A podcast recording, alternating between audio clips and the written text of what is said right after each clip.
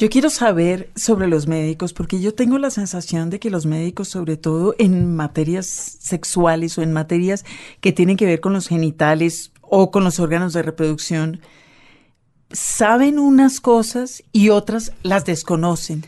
Es decir, no logran hacer la conexión de, por ejemplo, qué le puede pasar a un hombre si usted lo opera, le opera la próstata y, y de ahí en adelante no tiene erecciones. Esos ¿Eso tampoco es un problema de ellos? Pero mira, los, en primer lugar, por supuesto, el libro tiene, no, soy periodista antes que nada, tiene una fuertísima crítica al, al, sistema médico de Latinoamérica en general, ¿no? Y también incluiríamos otros, pero de Latinoamérica. Eh, y a los médicos en particular tengo que averiguar eh, de qué sucede en Colombia, pero yo te puedo decir que en México, hasta hace 10 años, apenas en 2004, se logró, con un gran impulso de un grupo de científicos, que las escuelas de medicina mexicanas, que son muy famosos en Latinoamérica por su calidad, dieran cursos de sexualidad a los médicos. Hasta hace 10 años, en todas las escuelas de medicina de México, averiguaremos ahora de Colombia, es mi tarea, no se les daban cursos de sexualidad a los médicos. Tú, tú tienes un urólogo responsable de cuidar la próstata de este señor y entender que la presión que se correlaciona para las erecciones y para, para el sistema urogenital del hombre.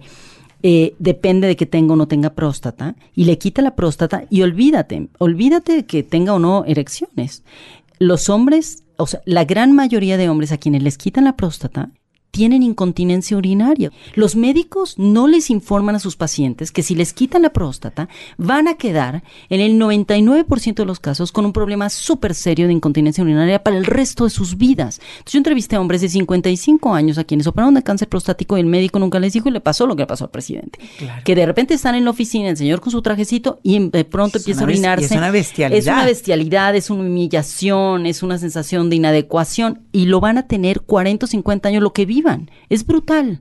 No lo explican y por eso los médicos ahora dicen, ah, cáncer prostático o problema de cáncer, problema en próstata, vamos a quitarle la próstata. No, señor, no se quita. Es exactamente lo mismo que durante décadas nos han hecho a las mujeres, vamos a quitarle la matriz y los ovarios, pues si ya no quiere tener hijos, ¿para qué la dejamos? mastectomía para evitar que tenga cáncer de seno.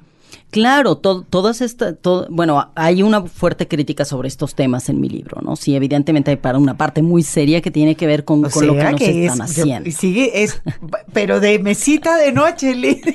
Claro, porque es un libro que se puede leer como los, los, los capítulos de, en desorden o en orden, depende que te interese, ¿no? Pero sí trae ya todo, todo el tejido, digamos, completo del libro va sobre eso, va sobre qué pensamos de la fidelidad, del amor, cuál es nuestra idea de la, de del, amor, de, la, de, la, em, de las relaciones afectivas, digamos, de la fidelidad, de la lealtad.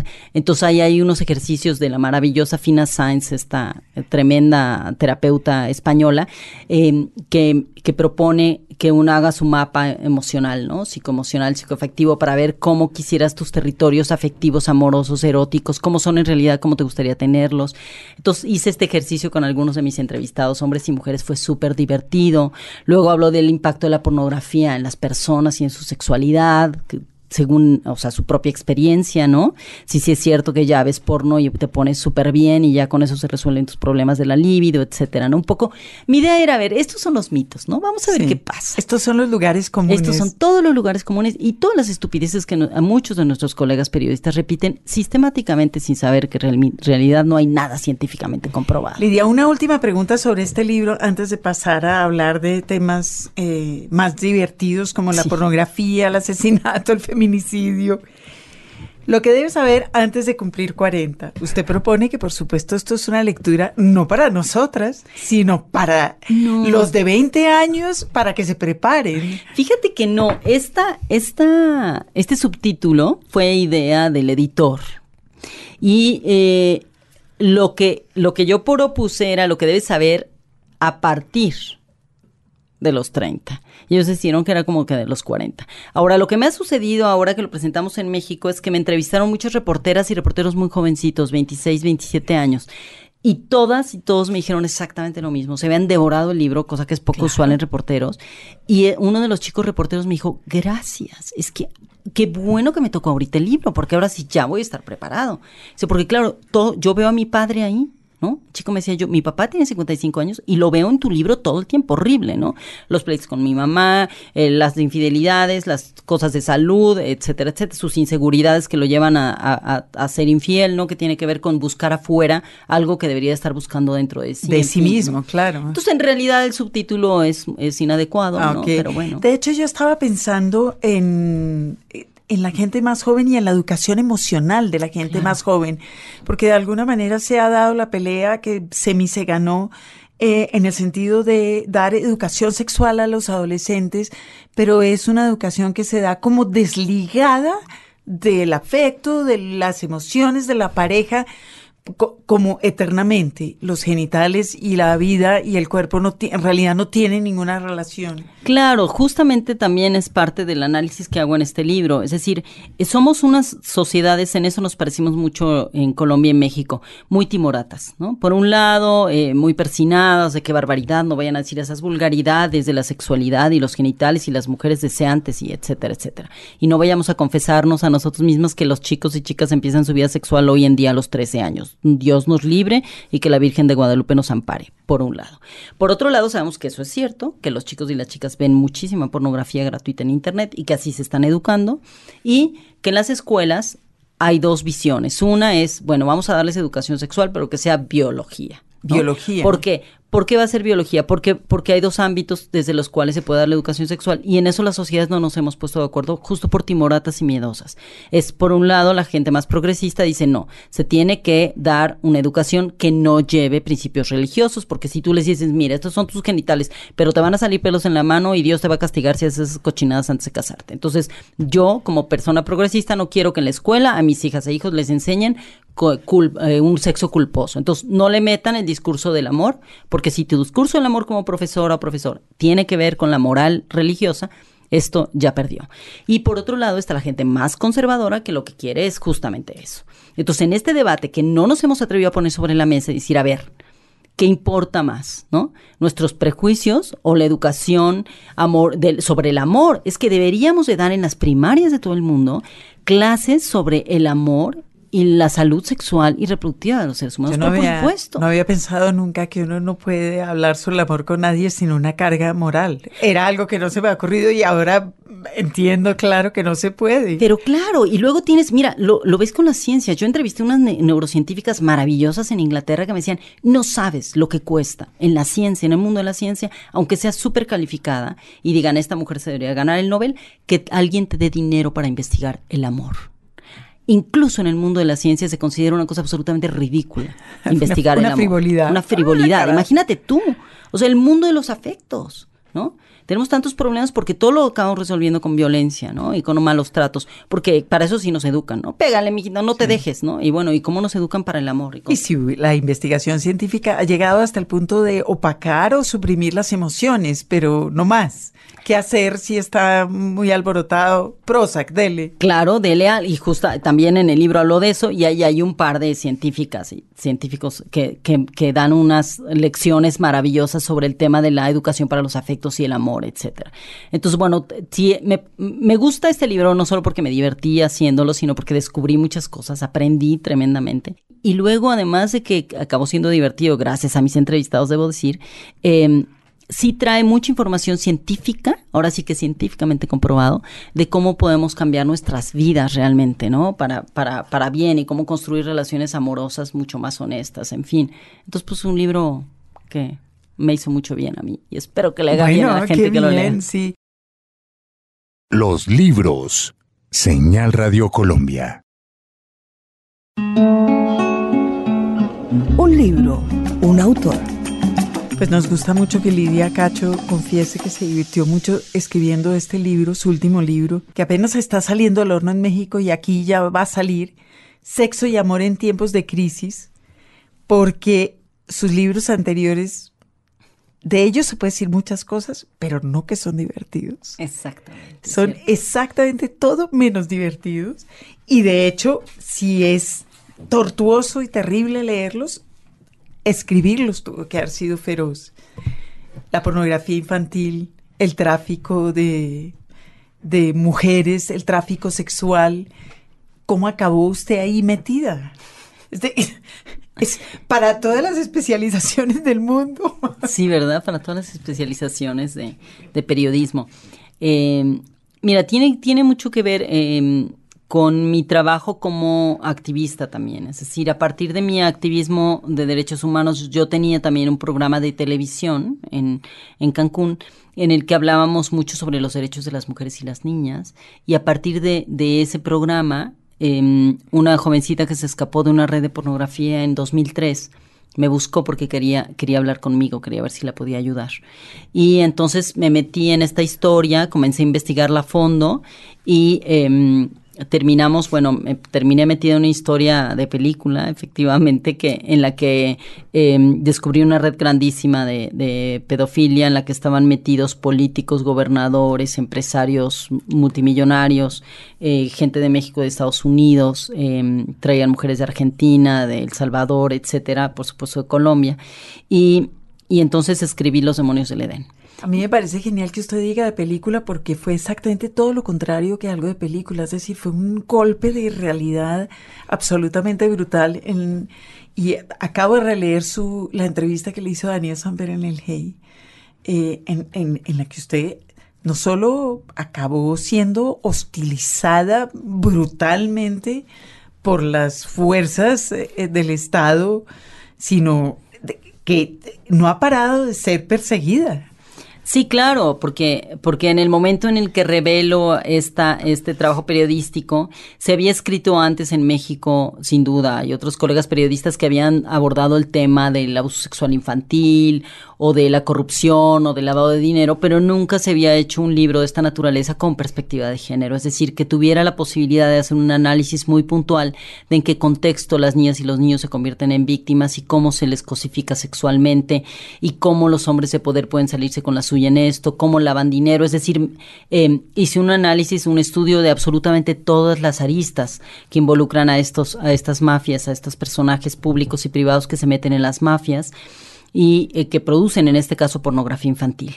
Entonces, como no solamente tuve la evidencia en los testimonios de las niñas y niños a quienes entrevisté, también adquirí mucha evidencia, me metí donde no te imaginas, conseguí videos donde aparecen los gobernadores, audios donde aparecen hablando entre ellos, hay un audio muy famoso porque está incluso en YouTube, donde uno de los, el líder de los tratantes que ahora está en prisión, sobre el que yo escribí en Demonios del Edén, habla con, con un multimillonario llamado Kamel Nasif y le propone que eh, que le traiga una niña, le pide a la niña de cuánto tal, y el otro le dice, sí, tráemela de Miami, ¿cuánto me va a costar? Tres mil dólares, pero la quiero virgen. Entonces, toda esta evidencia que yo conseguí es, sí es histórica. Es decir, generalmente las y los periodistas decimos, bueno, tengo esto, ¿no? Y tienes la responsabilidad tremenda de, de, que tu, tu trabajo, tu investigación tenga evidencia. Pero en este caso, era evidencia inapelable, ¿no? Estaba ahí, y, fui encarcelada, perseguida, me han intentado matar varias veces. El, eh, em, el auto que llevábamos, auto de la policía, además ni siquiera mío, eh, un auto blindado que me puso la policía federal, eh, fue saboteado para que explotara y nos muriéramos ahí, mi pareja y yo, en fin. han sido 10 años de persecuciones a partir de ese libro. Justo se cumplen 10 años este, en, en estos meses de haber, de haber publicado Demonios del Edén. Bueno, es una bestialidad, un tema sobre el cual otra vez toda la sociedad bien pensante dice sí, hay que horror, pero sobre el cual en realidad se habla también muy poco. En México usted dice que había periodistas que estaban investigando el tema. Aquí en Colombia ocasionalmente surgen como ejemplos puntuales, pero otra vez como las mujeres violadas, como si fuera algo que le pasó a alguien. Eh, y van uno a descubrir, bueno, hemos estado en Cartagena, las redes de pornografía infantil son una cosa monstruosa. Sí, lo hemos normalizado y ahí juega un papel importante en la normalización del abuso sexual infantil, la literatura, el cine culto, todo esto en el que eh, a partir de decir esto es cultura y esto es literatura, no importa que se haga la apología, por ejemplo, del hombre mayor con una niñita de 13, 14 años, etcétera, ¿no? Eh, no hemos sido capaces de ser más críticos, lo cual no significa ser censores de la, de la cultura. Sino poder hacer una crítica más puntual sobre cómo hemos introyectado todo esto como un valor, ¿no? El decir, una persona mayor, una niña, un niño de 12 o 13 años que está en el contexto de la industria del sexo comercial, quiere decir que quiere prostituirse, que está feliz ahí, que le gusta el sexo, en lugar de entender que cuando un adulto llega y tiene sexo con una niña o un niño en estos, cualquiera de estos contextos, está utilizando, eh, haciendo un ejercicio de poder abusivo y que está cometiendo un crimen. Pero las sociedades en general lo, lo, lo admiten, ¿no? Y en muchas sociedades rurales, por ejemplo, que el hombre mayor llegue y busque a una niñita en algún pueblo y se la lleve, ¿no? Y entonces la tiene de doméstica, de esposa, de todo un poco. Y eso es, es un delito que se llama trata de personas. Colombia tiene una ley al respecto, igual que México pero las sociedades en general no lo admiten. Yo escribí Demonios del Edén primero para explicar exactamente cómo se da, en, cómo se da. Para mí era muy importante no solamente denunciar el hecho concreto y a estos personajes cuyos nombres publiqué, senadores, diputados y gobernadores, y empresarios, sino además para mí era importante poder hacer el análisis de fondo con, con Demonios del Edén, es decir, poderle explicar a la gente que los no lea. solo decir qué pasa, sino por qué pasa. Por qué pasa, cómo pasa, por qué no nos damos cuenta, por qué los padres y madres se quedan paralizados ante esto, eh, por qué las niñas y niños se sienten culpables y se quedan ahí atrapados o las adolescentes se quedan atrapadas en las redes de, de explotación sexual, en fin. Para mí era muy importante hacer un análisis mucho más profundo y muy accesible a las familias para que la gente que lo lea diga, a ver, esto pasa, le puede suceder a mi hijo o mi hija, a ver, ¿Cómo? ¿Cómo se dio? ¿no? ¿En qué contexto de fragilidad? No es solo las clases eh, socioeconómicas, a las clases pobres, ¿no? A las personas, a las madres solteras, todas estas tonterías que se dicen le suceden en todas las clases socioeconómicas, ¿no? Y Colombia tiene un problema súper serio con eso. Pero gravísimo. Gravísimo. Y, y, con además con los desplazamientos, la ruptura de las, eh, digamos, comunidades tradicionales de protección a los niños, esto es eh, rampante y brutal. Así es, efectivamente. Cuando usted estaba escribiendo este libro, se le ocurrió pensar, mientras lo escribía, me estoy metiendo en un berenjenal que me va a costar la vida diez veces. Mira, fíjate que sí, no solamente se me ocurrió pensar eso, porque antes de empezar a escribir el libro, eh, yo investigué obviamente para poder hablar en mi programa de televisión sobre esto y, traje a una psicóloga especialista en niños y una abogada especialista en abuso sexual infantil. Y en el, después del segundo programa de televisión eh, y de, una, de publicar una columna en uno de los periódicos sobre este tema, yo era editora de una revista y recibí una llamada de Jan Sukarkuri, el hombre que ahora está en prisión, el líder de la banda de pornografía infantil. Me llamó, se identificó plenamente con la secretaria, con su sí. nombre completo y me dijo que si seguía metida en eso me iba a matar. Es decir, yo seis meses antes de empezar a escribir que, el libro que sabía. No, que no diga que no le avisaron. Claro, que no diga que no le avisaron. No, esto es importante decirlo porque por supuesto que yo tenía mucha claridad en lo que me estaba metiendo. Okay. Por eso pude hacer esa investigación de esa naturaleza. Si yo fuera una, una periodista y medio distraída que de repente, ¡pum!, como dijo por ahí algún periodista bastante, bastante ignorante sobre mí, hace unos años, dijo, es que Lidia Cacho se topó con esta historia. No. A ver, una no se topa, se topa con una montaña, con un auto, con un, ¿no? Sí. Con una banqueta. O con una no celebridad de vacaciones. Exacto, pero no te topas con una historia como esta, al contrario, tienes que hurgar hasta el fondo, ¿no? Y así abajo de las cloacas para entender cómo funcionan estos, estos hombres. Y sí, cuando yo decidí que ya, ya tenía el libro listo, me senté con toda mi familia, mi padre, mis hermanos, mis hermanas, y les dije, apróntense. Aquí está este libro, eh, va, va, va de esto, estoy hablando de estas personas y esto va a estar peligroso, ¿no? Ya tengo amenazas y toda mi familia me dijo, adelante, lo tienes que hacer, por supuesto, no, no hay otra cosa. Entonces, claro que sabía lo que hacían, por supuesto. Claro.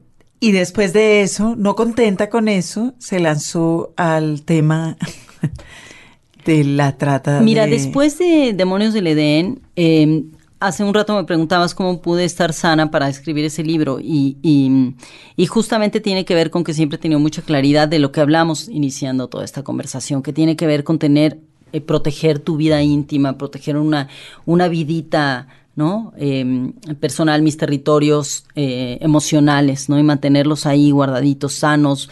He ido a terapia durante muchísimos años por el tipo de trabajo que hago, evidentemente, y estoy todo el tiempo sacando, ¿no? Estos, las, los miedos, en fin.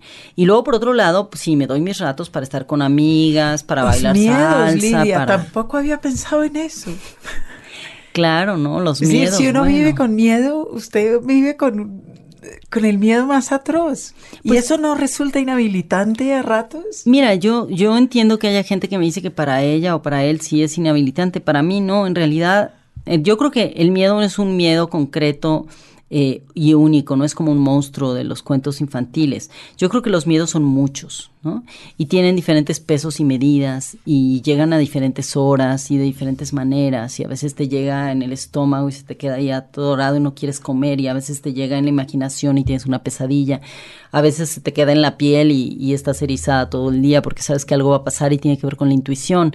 Entonces, yo he aprendido a entender mis miedos, cómo los vivo, cómo los siento, de dónde vienen. Algunos son muy intuitivos y tienen mucho que ver con lo que efectivamente puede suceder. Y entonces me preparo para ello. Entonces soy súper estratega, así decido y pongo puse cámaras afuera de las oficinas. Le avisé a todo mi equipo, miren, si me pasa esto, si me matan, hacen eso, si me detienen, hacen eso, si me llevan, si desaparezco, hacen tal otra cosa.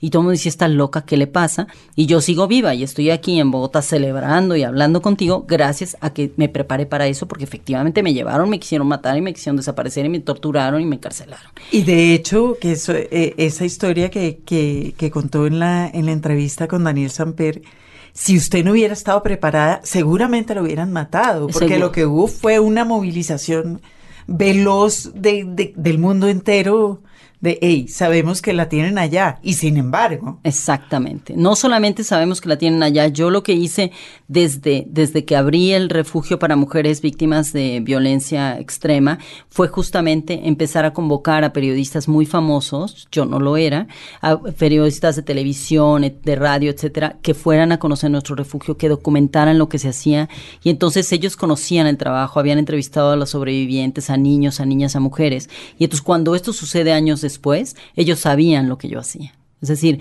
yo sí creo que hay que tener mucha claridad. Cuando entras a trabajar en cualquier ámbito de las violencias, ya sean las violencias de género, la violencia por la guerrilla, los procesos de paz, tienes que tener muy claro o sea, hacer un mapeo de, ¿no? de tu realidad y de tus habilidades emocionales y, e intelectuales para poder abordar ese tema y que no, no te coma viva, porque hay muchísima gente que termina que se muere verdaderamente claro. ¿no? Y, y, tuve la cantidad de activistas divorciadas, este, con unas vidas súper jodidas, tristes, angustiadas o que suben como 50 kilos porque se comen el miedo y la angustia ¿no? a través de los pasteles, se alcoholizan. Eh, toman pastillas para dormir, para despertarse y para sobrevivir, en fin, ¿no? Entonces yo, yo tengo mucha claridad sobre eso, soy como muy, muy realista.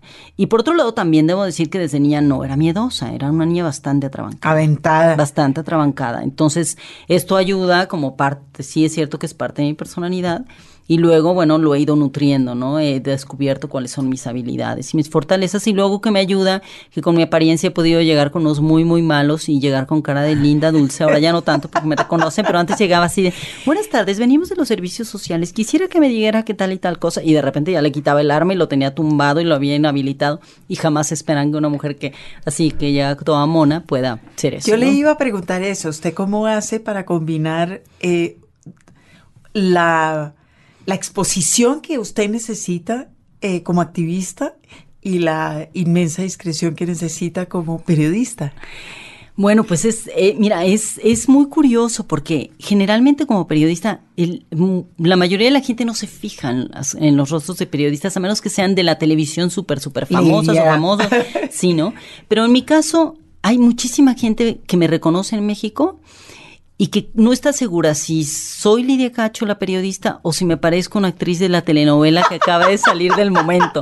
Entonces hay momentos en que, por ejemplo, me encuentro taxistas o cosas así ahora en la marcha que salimos el otro día. Había un señor que se me queda viendo y me dice, oye, ¿usted es actriz? ¿No salió una telenovela? Y le digo, sí, sí, una telenovela muy dura.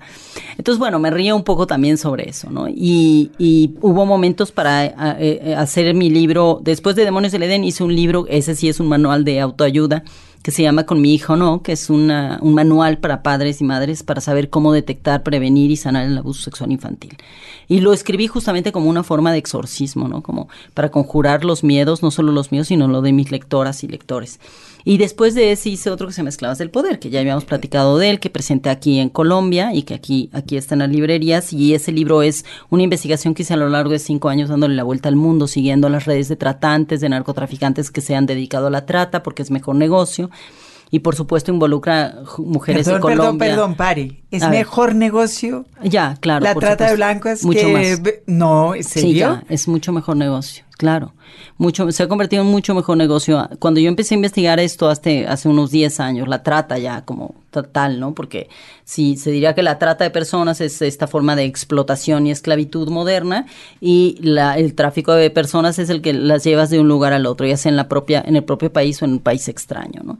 Y, y cada uno tiene eh, componentes muy diferentes. A veces el tráfico termina en trata y la trata generalmente se hace de, a través del tráfico, pero son dos delitos diferentes. Y mm, sí, claro, cuando yo comencé estas investigaciones hace 10 años, la ONU, la Agencia de las Naciones Unidas contra la Droga y el Crimen decía que el orden de los delitos más grandes del mundo, los, los delitos que más dinero dejan es el primero es el tráfico de armas, el segundo el de, el de narcóticos y el tercero el de personas. Y ahora, en los últimos dos años, eh, ya están totalmente emparejados el de narcóticos y el de personas pero el de personas les deja más dinero. Es decir, a una persona es muy difícil que un narcotraficante manda a dos, por ejemplo, ahorita de Colombia sigue saliendo cantidades industriales de droga, ¿no? Que ya no haya guerra porque ya hicieron un pacto con Washington, pero siguen saliendo cantidades industriales de droga que sigue saliendo a Europa y a México.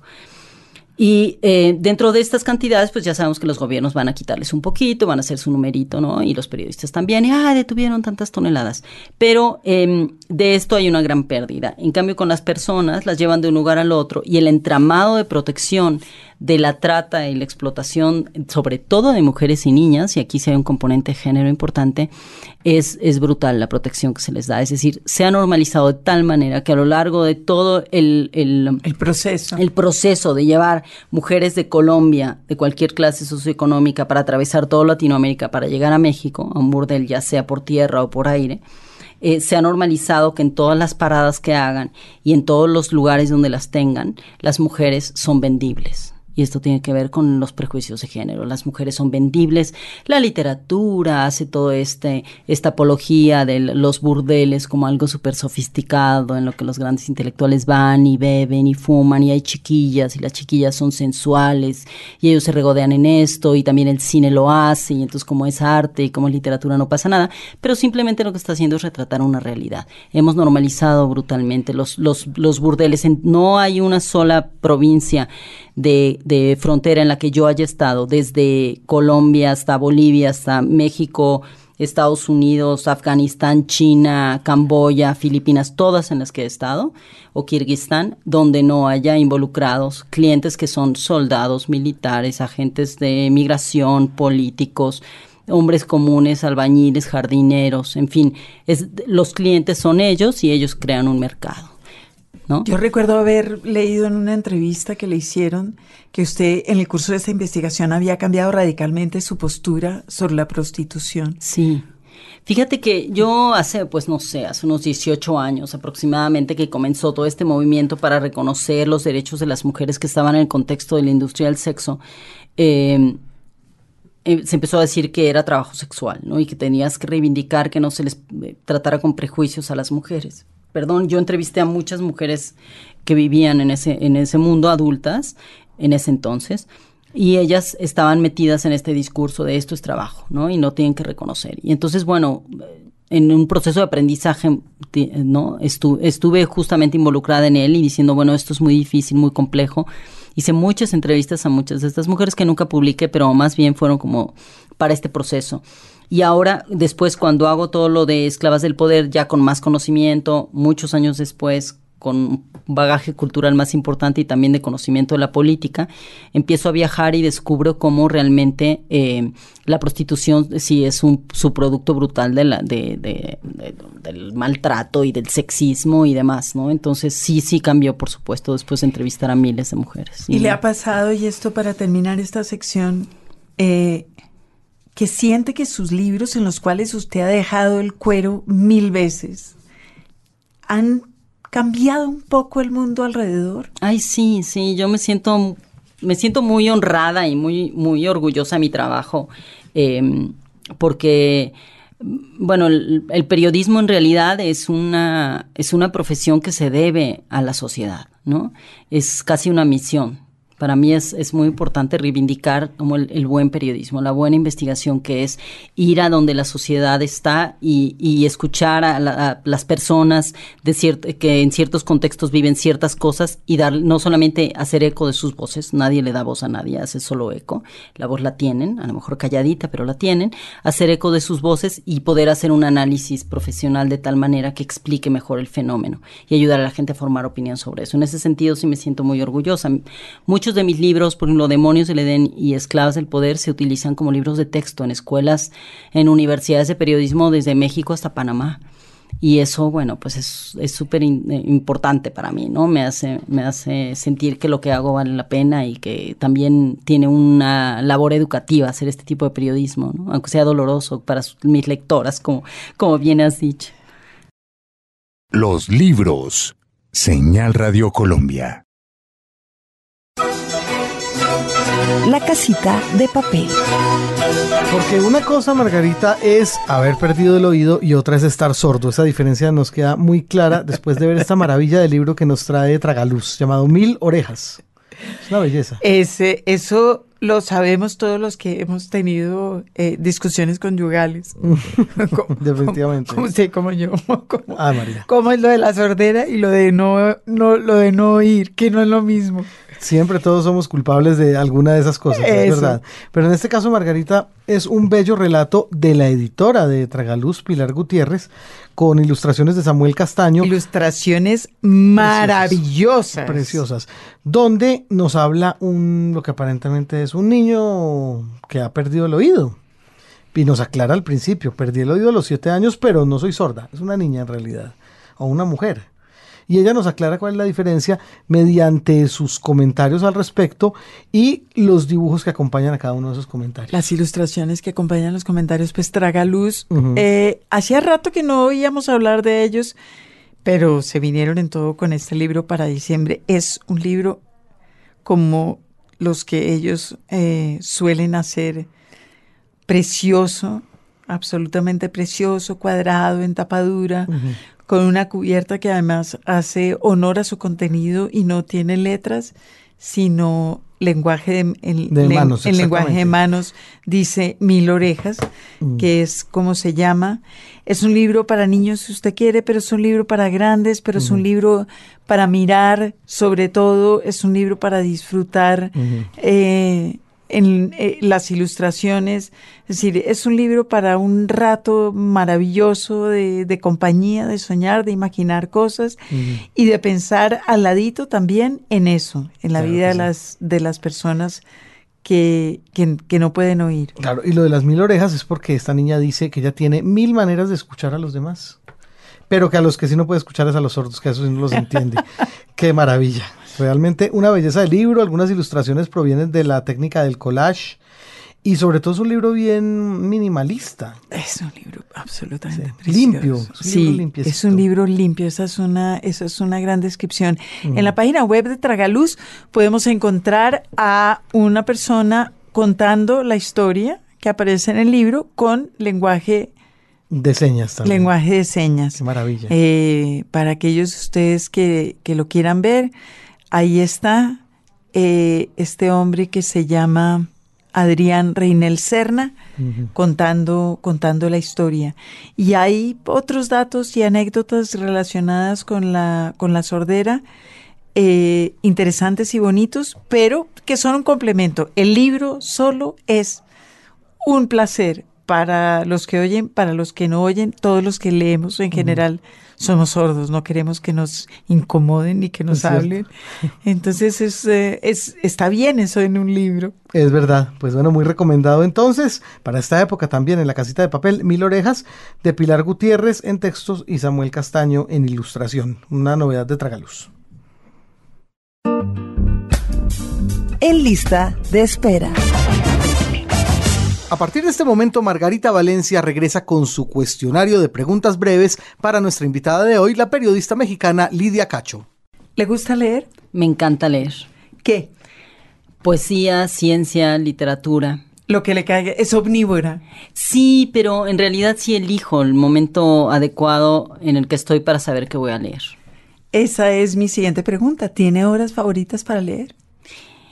Sí, generalmente leo por las noches eh, o cuando voy a la playa casi siempre me llevo algo de poesía o cuento. Me encanta leer cuentos.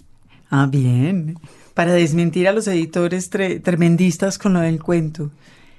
Un buen cuentista mexicano, y esta pregunta no Juan está. Villoro. Ah, bien. ¿Lee en pantalla, lee en papel? Eh, Leo en, en pantalla, eh, pero prefiero siempre el papel. Mucho más. Eh, Soy una maniática porque voy cargando con mi tablet y de todas maneras traigo un par de libros siempre en la maleta a donde voy. No, Y- no soporto abandonar mis libros. ¿Y diferencia, es decir, lee algunas cosas en papel y otras en la pantalla o le da lo mismo? ¿Qué No. lee en papel? Por ejemplo, me encanta leer ciencia, siempre. Ha sido como una de mis eh, formas de entretenerme cuando no quiero pens- pensar mucho como en las cosas de la vida real, digamos, en lo tangible. Y la ciencia sí no me importa leerla en, en- en electrónico. Pero, por ejemplo, el cuento, la poesía no soporto que esté en electrónico. Tiene, tengo que tener el papel, el olor del libro, el, librito en la mano, cargarlo ahí. Es muy importante. Eso tiene que ver con el ocio. Además de la ciencia, libros como de divulgación de ciencia dura, ¿ese es su género favorito para el ocio? No, realmente este, em, yo creo que sí, es sí. Yo creo que la ciencia, la, la divulgación científica sería el, el ocio y luego y libros de feminismo y eso, pero casi todos alrededor de eso, filosofía, historia, en fin. ¿Algún libro favorito durante la adolescencia? ¿Un libro que hubiera cargado para todos lados? Ay, bueno, pues sí cargué para todos lados varios libros, pero yo creo que yo tuve una época en la que andaba cargando con dos o tres libros de Nietzsche para todos lados y ya con eso te puedes imaginar cómo era una adolescente bastante azotada. Bien. Nietzsche entre la mochila. bien. Exactamente, sí, sí. Era lo mío en ese momento. Creía que, que, que los seres humanos no nos entendíamos entre nosotros, en fin. Y ya cambio de opinión porque yo no he cambiado de opinión en ese sentido. No, yo creo que, que todavía sigo pensando lo mismo y estoy en una búsqueda desesperada para descubrir los momentos en los que sí nos entendemos. ¿Cómo ha sido su relación con sus editores? Yo me pregunto con el tipo de libros que usted escribe, si ha tenido la complicidad de un editor. Sí, es decir, absolutamente. si usted llega donde un editor y le ha dicho, mire, me voy a meter cinco años en estos circuitos de la trata de blancas, me voy hasta Afganistán, bla, bla, bla, ¿cómo te parece?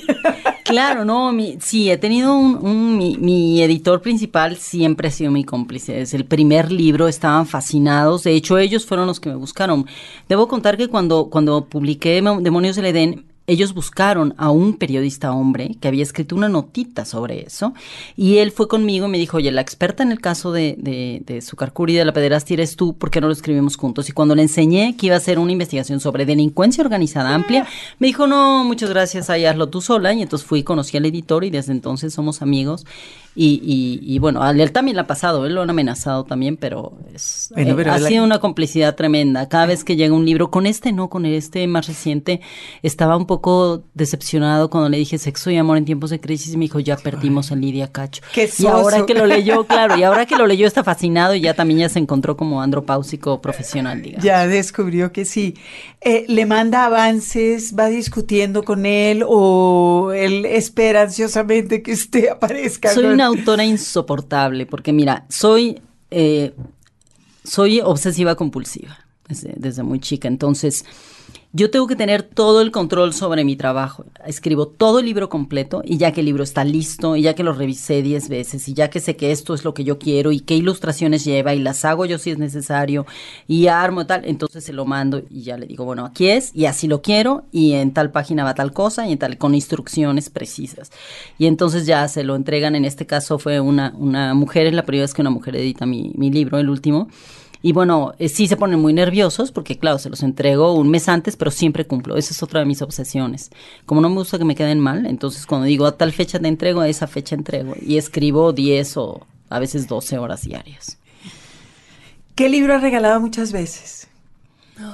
Muchos libros, sobre todo en los últimos años he regalado varios libros de Jan Shinoda Bolen, una gran eh, escritora y psicoterapeuta junguiana que tiene unos libros Lidia, magníficos. deletrémelo. Jan, Sí. J-E-A-N, Sí. Shinoda, S-H-I-N-O-D-A, Bolen, B-O-L-E-N. es una extraordinaria autora y tiene unos libros maravillosos, uno de ellos que se llama Las brujas no lloran.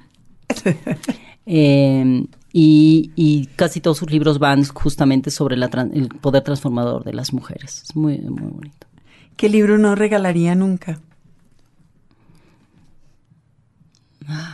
Pues algunos que ni siquiera he querido tocar en las librerías, que tienen que ver con estos libros moralinos, eh, eh, plagados de prejuicios, de los de la supuesta autoayuda cristiana y estas cosas, ¿no? Los dejo para, para quienes creen en eso. ¿Se considera una escritora? Sí, claro. ¿Desde cuándo? ¿Cuándo le pasó?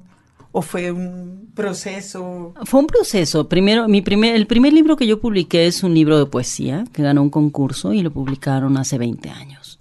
Y es un libro de poesía, poesía, claro claro. Yo, yo creí que iba a ser poeta cuando era chica, sí, juraba que iba a ser poeta porque me fascina eh, leer, leer poesía, siempre me ha gustado y mi abuelo, que era portugués, me leía Camões y a Pessoa y entonces yo dije, esto es, y cuando descubrí a Rosario Castellanos, la leía sin parar y decía, yo voy a ser poeta.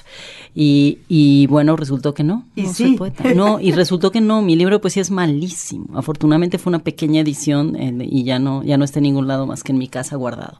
Y luego la segunda fue una novela y cuando gané el premio para la novela y se publicó, supe que lo mío era escribir y ya dije, a ver, a ver, además de hacer periodismo, yo soy escritora. En ese momento, pero usted estudió periodismo, estudió para, para ser periodista. No, yo soy, me autoeduqué absolutamente. Yo eh, todo lo he aprendido sola, los Ah. idiomas, en la literatura y en el periodismo estudié yo. Ah. Si usted pudiera organizar una cena literaria en su casa, ¿a qué tres escritor- escritores invitaría? ¿Solo tres? ¿Vivos Solo o muertos? tres. Usted escoge. Son solo tres, pero pueden ser vivos o muertos. y va lo uno por lo otro. Bueno, el primero, eh, que es además un hombre divertidísimo y al que adoro y admiro y cambió mi vida leyéndolo, es Eduardo Galeano. Sí. Las por supuesto. abiertas. Y un, exactamente, y además un bailecito por ahí antes de que se nos vaya, sería muy importante.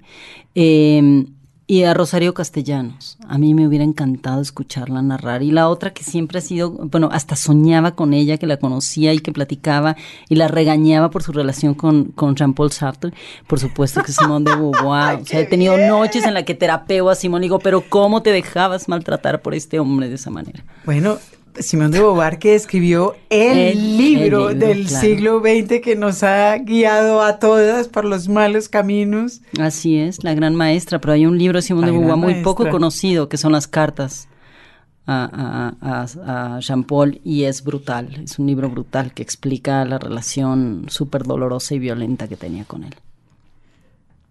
Tenía que ser. Así sí, es. tenía que ser. Escribe en computador, escribe a mano. Las dos cosas, escribo mucho a mano, siempre traigo en mi bolsa libretitas y entonces mi, mi estudio es, es, es un poco un desastre porque tengo como 50 libretas, eh, todo el tiempo llevo algo para escribir a mano, hago muchos, muchos apuntes que luego utilizo o descubro y me emociono y digo, mira, esto lo descubrí hace dos años y ahora me es útil.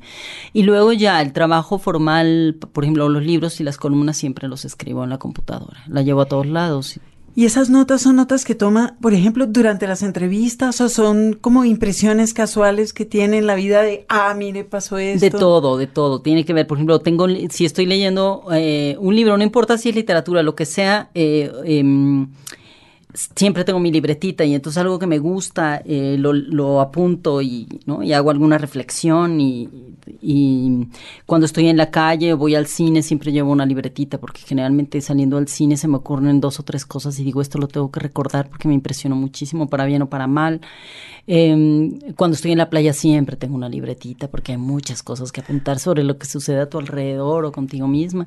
Y me dio una larga época por escribir mis sueños. Entonces me despertaba en la madrugada y tenía una libreta y una pluma y escribía mis sueños. Entonces tengo tres libretas llenas de sueños súper locos. Pero entre ellos los regaños a Simón Los, de Beauvoir. los regaños a Simón de Beauvoir. y es mañosa con las herramientas de la escritura, es decir, tienen que ser estas libretas, este papel, pluma, lápiz, o le da lo mismo.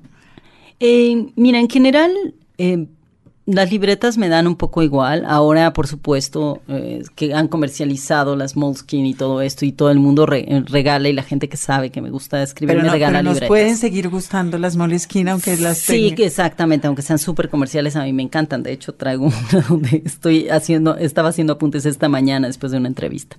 Em, pero, pero me han regalado de todo. Tengo unas divinas que han hecho a mano. Tengo lectoras que van a mis presentaciones me dicen, le hice esta libreta y me la hicieron toda a ¡Ay, mano con bonito! papel, ya sabes, este prensado a mano de, de, de Sí, sí. papel de desecho, etcétera. Entonces tengo de todo. Esas me da un poco de, de nervios escribir en ellas porque me parecen muy bellas, entonces dibujo, pinto un poco y dibujo en ellas. Eso me parece genial. Eh, al hablar de esos procesos de escritura, usted habla, por ejemplo, de mapas. Ha usado varias veces la palabra mapas y yo me estoy imaginando una pared llena de notas que van y de relaciones que vienen. ¿Planea un libro completamente antes de sentarse a escribirlo? ¿Va descubriendo cosas mientras escribe? ¿Cómo funciona eso? Mira, yo, por ejemplo, este libro de, de Sexo, Amor en tiempos de crisis, había sucedido todo este proceso de con las amigas y tal, y era un poco como el cotorreo, y de repente un día me senté y, y es básicamente mi proceso. Me siento frente a la computadora y entonces escribo. Primero, el índice, como si fuera el libro ya hecho, publicado, lo pienso ya. ¿Cómo se va a ver el libro? ¿Cómo se va a llamar? Le pongo el título, mi nombre abajo para hacerme responsable de ese título, porque además hay algo en, en esta imagen, ¿no? Gráfica, decir, este va a ser el libro. Entonces pongo el título, mi nombre, luego el índice, y entonces hago una síntesis de dos cuartillas, siempre. Y esta síntesis cuenta el libro como si ya existiera completo. Y la autora viaja para acá y va para acá y tal. Lo mismo hice con Esclavas del Poder. Saqué un mapa, em, eh, map- un mapa mundi, lo puse, lo extendí en mi estudio. Tengo un estudio bastante amplio y lo extendí ahí y empecé a marcar todos los países a los que tenía que ir. Empecé a trazar líneas, ¿no? De cómo funcionan las mafias. Y entonces me senté con esto y en tres horas tenía la síntesis del libro, que efectivamente es incluso el prólogo del propio libro. Es así de precisa. Sí. Bueno, en serio lo de la, lo de la obsesión compulsión. Qué Sí, bien. claro, claro, lo pongo a servirme a mí y no, eh, ¿no? Es sí. importante no servir yo a, a ella, por si no estaría más loquita lo que estoy. Eh, cuando se sienta a escribir, se sienta a escribir y se echa 12 horas, acaba de decir hasta 12 horas escribiendo. ¿Cuánto tiempo se, se, se echa escribiendo un libro? Eh, depende, por ejemplo, este en un año. Bueno, es la año. primera vez yo creo que usted efectivamente se rió y se la pasó bien escribiendo un libro, ¿verdad? Bueno, sí, no, la verdad no. Debo decir que con Esclavas del Poder, a pesar de que había momentos en los que, por ejemplo, estaba haciendo las entrevistas y eran muy dolorosas, eh, y en algunas lloro, por supuesto, estoy escribiendo y se me salen las lágrimas o tal, también había muchas cosas que ya me podía reír. Ya estando en mi estudio, reírme de cómo los, los ma- la mafia china que estaba yo investigando en Camboya me miró, no sabían si era o no era, ta, ta, ta, y me les escapé o cuando me vestí de monja y estaba narrándolo y me moría de la risa. Entonces, cualquiera que me viera en mi estudio, de la poca gente que me ha visto en mi vida, se muere de la risa, porque si esta es una loquita, ¿no? Y me río y lloro y tal, y pienso y, escribo. No, soy muy em, disciplinada. Además necesito escribir todo el tiempo, si no me pongo de, de necia y, a pensar cosas que, que no me interesan. Eh, pero lo que hago es generalmente, bueno, me levanto, eh, hago yoga, bajo, a- hago una meditación, bajo a la cocina, me preparo un desayuno, mi cafecito, su- abro la puerta a mis perras, suben. Mientras desayuno pongo música y entonces ya, ya sé qué música, ¿no? Pongo jazz, depende como esté un Vicentico acá para, para aprenderme. Esa O- es la pregunta que Claro. sigue. Oye, música en la vida. Claro, entonces preparo, pongo la música dependiendo del humor en el que estoy, en el que quisiera estar, ¿no? Depende. O sea, a lo mejor a la- eh, me levanto y estoy preparando un desayuno muy, muy tranquilita, pero oyendo cumbia, salsa, rock and roll, depende del ánimo del día. Y luego ya subo con mis cuatro perritas que me siguen a mi estudio y ya a, eh, a terminar el cafecito y me pongo a escribir. Después va, hago un corte para bajar a comer, ¿no? Tal. Y a veces si es muy pesado el trabajo, hago otro corte en la tarde, me voy a la playa, que está a cinco minutos de mi casa, camino un poco frente al mar, respiro y luego regreso y sigo escribiendo a veces hasta las dos o tres de la mañana. ¡Qué horror! Ya estoy cansada de solo verla. Pero es súper divertido, no sé lo bien que la paso. ¿Oye música mientras escribe? Depende, hay momentos en los que sí, he hecho una colección inmensa, eh, eso sí amo de la tecnología, poder tener mi iTunes en mi computadora y entonces tengo una cantidad brutal de discos que no caben en ningún adminículo pequeño. Eh, y entonces he hecho selecciones así, playlists especiales, ¿no? La de la meditación. Entonces tengo como siete horas de música de spa. Y entonces es así cuando ya necesito bajarle al ácido y escribir. Entonces sí, estoy escribiendo algo muy fuerte y pongo esa bajita y entonces ya estoy así como tal. A veces antes de empezar a escribir, cuando quiero, quiero entrar como en ese estado, pongo una ópera. Me encanta la ópera. Entonces pongo la ópera y estoy ahí como, Encendida y entonces ya fluye. Con este de, de sexo y amor muchas veces escuché eh, fragmentos eh, de algunas óperas diferentes y de coros de Nabucco o de Aida, etcétera, depende del ánimo. Y, em, y en general, el resto del tiempo, cuando escribo algo más reflexivo, como más de análisis, no, eh, tengo que estar en silencio absoluto. ¿Lee mientras escribe, lee cosas relacionadas con lo que está escribiendo o definitivamente está tan inmersa en la tarea de la escritura que no puede leer? No, sí, depende. Por ejemplo, cuando, cuando estoy haciendo un libro sobre un tema, em, trato de leer eh, todo lo que tiene que ver con seguir aprendiendo sobre esto, reflexionando, sobre todo, por ejemplo, mucha psicología. He leído, hace poco un, un, maestro de psicología me dijo que seguramente si hiciera ahorita el examen en la universidad me darían el título de psicóloga después de 15 años de estar estudiando psicología y sobre todo psicotrauma y esto. Entonces sí leo eh, algunos libros que me pueden ayudar como a fortalecer el entramado de mis reflexiones. Y eh, cuando eh, me doy el día libre, por ejemplo, un sábado, un domingo, un miércoles, como nadie me pone horarios, y me voy todo el día a la playa, entonces sí me llevo algo, así cuento, acabo de terminarme el, último justo de cuentos de Villoro, que está buenísimo, Apocalipsis, y entonces me reí mucho, está muy divertido, y ya regreso a leerlo lo que, se, lo que indica. Leeremos lo de Villoro. En otras formas de entretenimiento, ve televisión, ve cine, me gusta el cine, pero vivir donde vivo cuesta mucho trabajo porque antes teníamos un festival de cine francés y ya no lo llevan casi nunca, entonces voy muy poco por desgracia al cine, ahí en casa, a veces cuando salgo de viaje sí. No soporto la televisión, me siento absolutamente invadida con los comerciales. Entonces, desde que descubrí este, estos sitios de internet donde puedes como bajar las, series. Bajar las series completas, legalmente obviamente pago, no lo haría como como con corrupción, y o compro series, ¿no? Entonces de pronto, me gusta mucho comprar series cómicas, me, me gusta muchísimo reírme, entonces boba, cosas, series bobas y series cómicas y también otras dramáticas, pero, pero sí me divierte muchísimo la comedia. Tengo un sentido del humor en eso como muy americanizado, probablemente por la desgracia de la colonización que tenemos también en Colombia y México. Y me gusta salir a bailar, eso sí no lo perdono, me encanta bailar. Me divierto mucho salsa y esto, por supuesto. Y en Cancún tienen dos. sí. Ah. Y tengo además amigos especializados. Entonces ya saben que vamos a bailar, a bailar toda la noche hasta la madrugada. Oír música, hay buenos grupos de música por allá. Entonces me voy a Playa del Carmen, hay, festivales de jazz. Estoy como miembro del consejo del Festival de Jazz allá. Entonces siempre estoy metida en algo que tenga que ver con la música. Ok. ¿Sigue alguien en la red? ¿Un blog? Eh, ¿Alguna al, un tuitero en particular, algo? Uy, bueno, sigo a muchísima gente. Tengo, tengo, me, he vuelto también hasta disciplinada para navegar porque empecé a perder mucho el tiempo con esto. Me metí en Twitter para hacer un experimento porque estoy escribiendo una novela de una niña que se comunica con el mundo a través de Twitter. Entonces decidí experimentar con Twitter y resulta que tengo como 400 y tantos mil seguidores ahora. Es una cosa extrañísima. Arroba Lidia Cacho, sí. Exactamente. Y entonces, bueno, sigo todo tipo de personas. Primero era un experimento y ahora eh, voluntario y ahora es involuntario.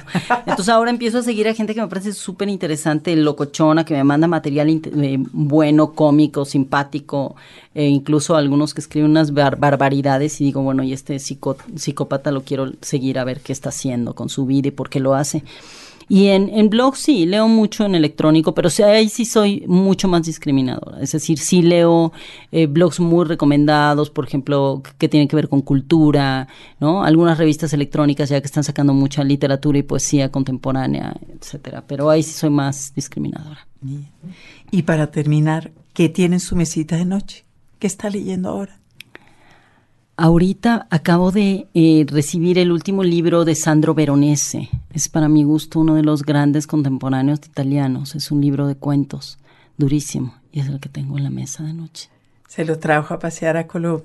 No, me traje Alvarada, Albarradas de, de José Saramago, porque lo voy a presentar en la FIL. Entonces el libro póstumo de Saramago y es el que tengo ahorita en esta mesa de noche aquí en Bogotá. Aquí en Bogotá. Tengo Albarradas de, de José Saramago con, con ilustraciones de Gunter Grass y, y un texto que, de colaboración de Roberto Saviano.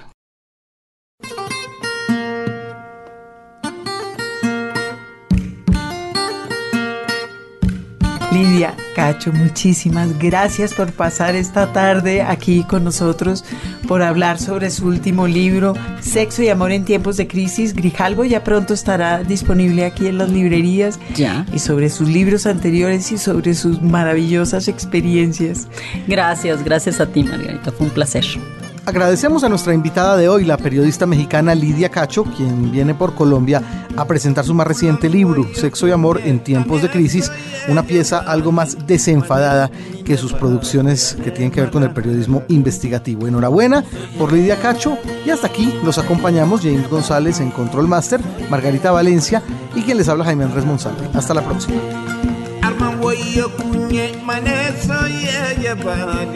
mataiki ba bayanai malahalar soyayya ba ne